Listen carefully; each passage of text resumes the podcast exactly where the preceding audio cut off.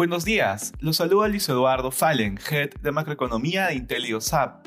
El día de hoy, miércoles 13 de octubre, los mercados exhiben rendimientos mixtos ante temores de un crecimiento económico global más bajo de lo anticipado en medio de una mayor inflación. De manera particular, en Estados Unidos los futuros presentan ligeros avances. Los inversionistas se mantenían cautelosos luego de que ayer el Fondo Monetario Internacional redujera su crecimiento esperado del mundo y de Estados Unidos para este año.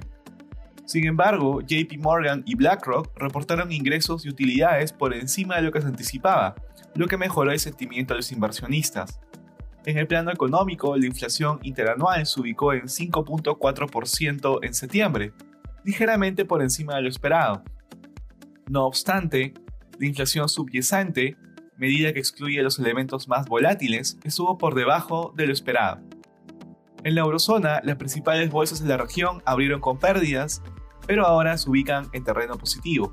El sentimiento mejoró luego de que las empresas tecnológicas y compañías de bienes de lujo reportaran resultados que superaron las expectativas del mercado y se mostraran optimistas en el corto plazo.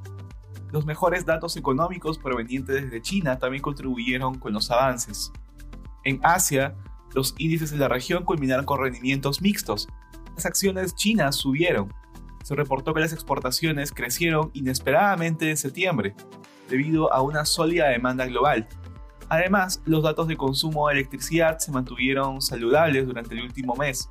Sin embargo, preocupaciones persistentes por el caso Evergrande limitó las ganancias.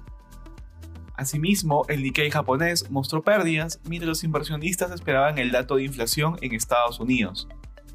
Respecto a commodities, el precio del oro moderó sus avances luego de publicado el dato de inflación en Estados Unidos. Por otra parte, el precio del cobre avanza ante datos económicos mejores a los esperados. Finalmente, el precio del petróleo retrocede durante la jornada.